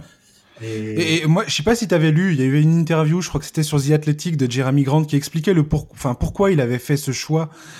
Et il explique euh, parce que tout le monde était là à dire ah mais pourquoi il quitte Denver alors qu'à Denver il avait moyen de bah, de jouer euh, potentiellement un titre ou du moins de jouer dans le les finales de conférence à l'Ouest et ainsi de suite. Ah, c'est savait qu'il lui reste, il avait sous le pied. Quoi. Et, lui, il dit bah moi j'ai eu j'ai fait un choix euh, sportif et humain, à mmh. savoir euh, sportif parce que je, je, suis persuadé que je peux devenir un des meilleurs joueurs de la NBA mmh. et humain parce que j'ai envie de rejoindre euh, un coach un coach qui est afro-américain, un, un, mmh. un, mec un mec qui gère le ah, un, un, général manager qui est afro-américain que je connais, Troy Weaver parce qu'il l'a il l'a fréquenté à OKC. Euh, et, il, a, il expliquait tout ça et, euh, et franchement gros respect pour Jérémy Grant et quand je vois son début de saison à Détroit et eh ben salut enfin salut enfin bravo c'est je ah tire je tire mon chapeau à ce mec là parce que c'est génial d'avoir un mec comme ça qui moi qui me fait mentir les gens qui, qui parient sur eux-mêmes au final quand ils y arrivent c'est bah respect tu vois exactement tout à fait parce que franchement même les gars de Détroit, ils avaient, ils, y croyaient pas parce que. Ah, puis la, pré la pré-saison était un peu, un peu, enfin, incitait ah pas forcément à l'optimisme. Il a 3 sur 17, il a fait des matchs. non, non, très, très, très bon. Ouais. Et puis en plus, il est polyvalent. Blake Griffin, il n'est pas là, il joue 4, il est bon. Blake Griffin, il est là, il joue 3, il est bon. Mmh. Euh, ah ouais, non, c'est. Puis ouais, je sais pas, il a un gabarit spécial aussi. C'est un mini gianiste quoi. Il est petit, il est tellement long il est pas spécialement rapide, mais il est tellement long qu'il. Ouais, puis c'était un, un, deuxième tour de draft, il me semble, Jérémy Grant, qui est arrivé à Philadelphie en plein milieu euh, où c'était le, c'était un champ de ruines euh, total. Euh, donc voilà, il n'a cessé de progresser depuis et aujourd'hui, bah force à lui parce que voilà, voilà, il devient un joueur qui compte et, et là on parle de lui comme potentiellement un All-Star. Donc, euh, franchement, c'est. respect. Hein. Moi, je me moquais un petit peu de Détroit parce que je me dis, stop là, vous lui donnez 20 millions. ouais. Euh, et au final, bah, bravo. Quoi. Ouais. On termine, on termine ce podcast avec le Jazz d'Utah. C'est moi qui voulais parler du Jazz. Cinquième meilleure attaque de la ligue, troisième meilleure défense de la NBA. Ils sont sur une série de 10 victoires consécutives alors qu'il est. Donovan Mitchell a trouvé son rythme dernièrement et enchaîne les grosses performances. Rudy Gobert, on sait à quoi s'attendre force à l'intérieur, dominant au rebond et en défense. Jordan Clarkson, candidat pour le titre de meilleur sixième homme. Pour moi, il est même carrément favori. Hein, ouais, ouais. Quinn Snyder, c'est un des meilleurs coachs de la ligue et personne me dira le contraire. Je suis désolé. Et si tu lui dis, euh, il te fait peur avec sa tête qu'il a lui. Complètement. Il me fait penser à, voilà, j'ai perdu le nom de l'acteur qui est sur le bout de ma langue. Kettel. Voilà, Hervé Kettel, exactement. Ouais. Euh, c'est l'équipe qui inscrit le plus de paniers à trois points de toute la ligue en termes de, de trois points inscrits, hein, euh, marqués. Ouais, c'est la troisième équipe qui en prend le plus et c'est l'équipe qui en met le, qui en met le plus. Ils ont cinq joueurs à plus de 39% de réussite à trois points. T'as Roy Sonny et Joe Ingles qui sont au-dessus des 44% s'il te plaît. Euh, alors je sais pas où je sais pas où ça va exactement Utah, mais attention au Jazz. Moi, quand ils avaient fait le transfert pour Mike Conley, je vais en arriver à Mike Conley J'étais persuadé que cette équipe allait vraiment poser énormément de problèmes au sein de la conférence Ouest. Ils ont eu plein de problèmes de blessures. Mike mhm. Conley a mis beaucoup de temps avant de s'acclimater et à trouver son rôle. Mike Conley, aujourd'hui, selon les statistiques avancées, c'est un des top joueurs de la ligue. Ce qu'il est en train de faire à Utah en ce moment, en termes d'efficacité offensive et défensive, puisqu'il c'est les deux, hein, mon général. Euh, c'est et puis son intelligence de jeu sur le terrain, cette équipe, avec un, Mike Conley en forme All-Star comme ça, attention. Et c'est Steve Kerr qui très récemment, je vais terminer là-dessus, qui disait que Utah, c'est une équipe dont il faut se méfier et qui, selon lui, potentiellement, si tout va bien, peut jouer le titre. En, résumé, il les comparait un petit peu aux Warriors de 2014-2015, quand les Warriors ont commencé vraiment à monter en régime et à trouver leur identité et à l'exprimer. Et je pense qu'ils sont, et c'est ce que j'ai toujours dit concernant Utah, ils sont euh, à un Donovan Mitchell qui prend conscience et, et, possession de son talent et qui devient vraiment, clairement, euh, et sans, sans argument possible contre le franchise player de cette équipe. Si ça se passe, Utah, ils peuvent, ils peuvent vraiment, vraiment, vraiment poser des problèmes. Alors moi, euh, je vais mettre un, un alt à ça, dans le sens où euh, par exemple, il n'y a pas beaucoup de joueurs qui sont meilleurs que Donovan Mitchell sur un poste 2. Peut-être tu vas peut-être mettre un Bradley Bill, par exemple. même si tu mets Bradley Bill, genre c'est la puisque la différence entre Mitchell et Bill, elle est quand même pas énorme. Non, mais défensivement, Bill, il faut, Bill, il faudrait que je le voie dans un système où il est capable d'être cohérent que, enfin, où il apporte du plus défensif. Et Après- enfin, j'ai jamais vu ça pour l'instant. Pour le moment, non. Bah, quand tu joues avec du Bertans, quand tu joues, Ah oui, oui, oui. l'équipe, non, c'est une farce. Mais euh, Impossible de juger pour l'instant, euh, Bill. cette équipe d'Utah, pour moi, elle est parfaite pour la saison régulière. Et parce qu'en en saison régulière, plus tu as des joueurs talentueux, et Je vois ce que tu veux dire.